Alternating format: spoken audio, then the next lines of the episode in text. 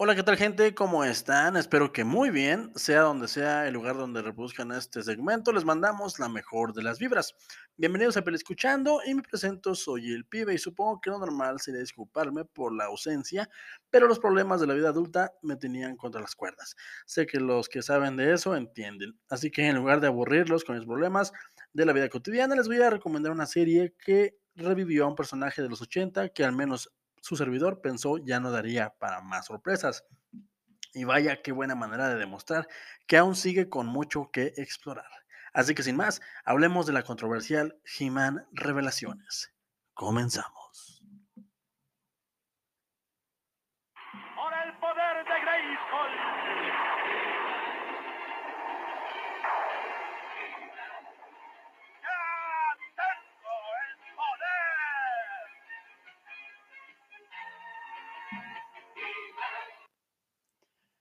Casi cualquiera que esté llegando a los 40 años recordará, recordará con gusto el intro y grito de guerra que acabamos de escuchar.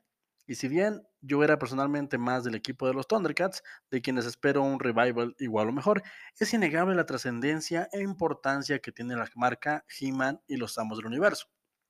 Desde su creación en 1981, cuando naciera como una línea de juguetes que crearon un nuevo modelo de negocios cuando por pura suerte lanzaron la línea junto con una serie animada, la misma que marcara a mis contemporáneos y a mí mismo. Hoy día es algo obvio lanzar juguetes y series animadas o viceversa para vender más producto. Pero en los 80 era algo totalmente revolucionario. Aquí abro paréntesis para recomendarles la miniserie documental Los juguetes que nos hicieron, donde pueden escuchar de la voz de los involucrados cómo fue que se gestó esta marca. Esto lo encuentran en la plataforma de Netflix. Es algo que les recomiendo ampliamente porque te da una perspectiva diferente acerca de lo que consumíamos de pequeños y eso siempre se agradece. Pero bueno, ¿por qué vale la pena ver He-Man Revelaciones? Para mí la respuesta es muy simple, vale la pena porque Kevin Smith, el escritor y capitán de esta empresa, creó, un show pensando en una buena historia y no tanto en complacer a los fans. Eso para mí siempre, ya sea pronto o a la distancia, te da un valor agregado a la hora de presentar una historia. Porque si soy honesto con ustedes, He-Man para mí siempre fue un show más de la barra de caricaturas.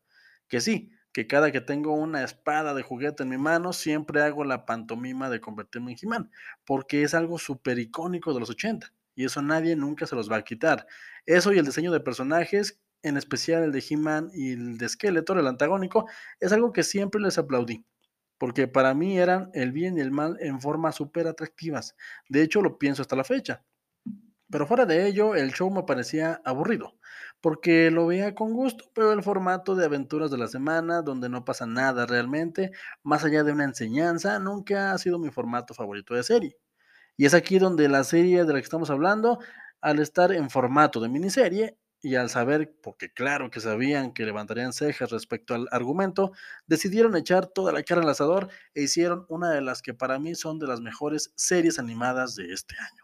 Y digo una de las mejores porque me acabo de ver Arcane de League of Legends y Dios, qué buena es, pero eso es para otro episodio. Pero He-Man Revelaciones en tan solo 5 capítulos de tan solo 25 minutos logra darle vuelta al argumento clásico con un recurso para nada nuevo, pero que a mí me encanta.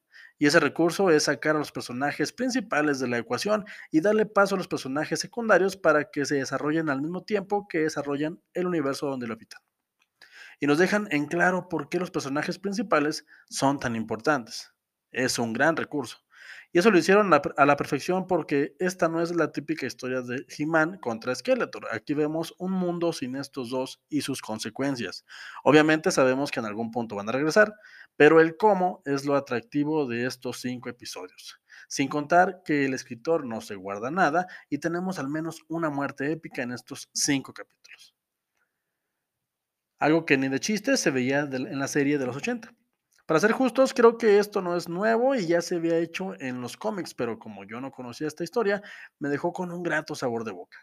Por otro lado, hablando de la controversia que se creó en redes porque a los fans no les gustó la idea de la serie, supongo que se entiende porque los avances mostrados vendían una cosa, pero al final es otra.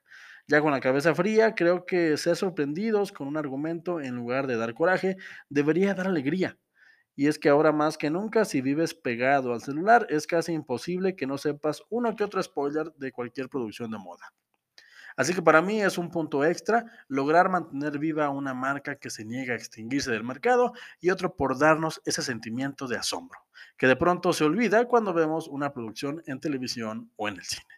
Así que no lo piensen más y aventúrense al planeta de Eternia y déjense llevar por la aventura que el buen Kevin Smith nos ofrece con una animación más que decente. Y aprovechen para ver la segunda parte de esta historia que se estrena mañana, 23 de noviembre, en la plataforma ya dicha, dicha perdón, Netflix, que se niega a dejar de dar de qué hablar en esta guerra de plataformas. Y pues nada, no olviden seguirnos en todas nuestras redes, estamos como escuchando con el pibe, así como dejar sus impresiones y sugerencias de algún contenido que les agradaría que revisáramos. Y recuerden que no importa lo que yo les diga, lo que importa es que ustedes, gente, se formen su propio, su propio punto de vista.